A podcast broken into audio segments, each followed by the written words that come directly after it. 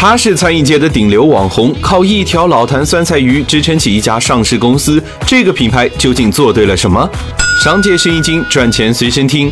二零二零年，泰二酸菜鱼营收十九点六亿，消费主力都是年轻人。为了和年轻人打成一片，泰二做了三件事情。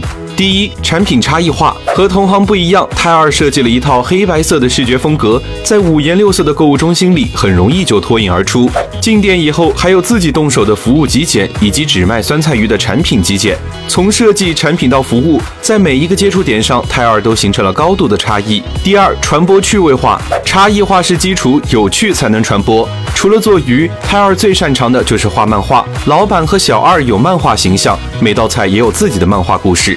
泰二还会配上打油诗，比如“老板规矩不可坏，四人以上难接待”。一个有趣的品牌才能被用户记住和转发。第三，团队年轻化。尽管创始人是七零后，但他却放手让年轻人自己玩。只有年轻人了解年轻人，所以泰二的员工清一色九零后。员工要好看，服务员都是颜值不错的小哥哥。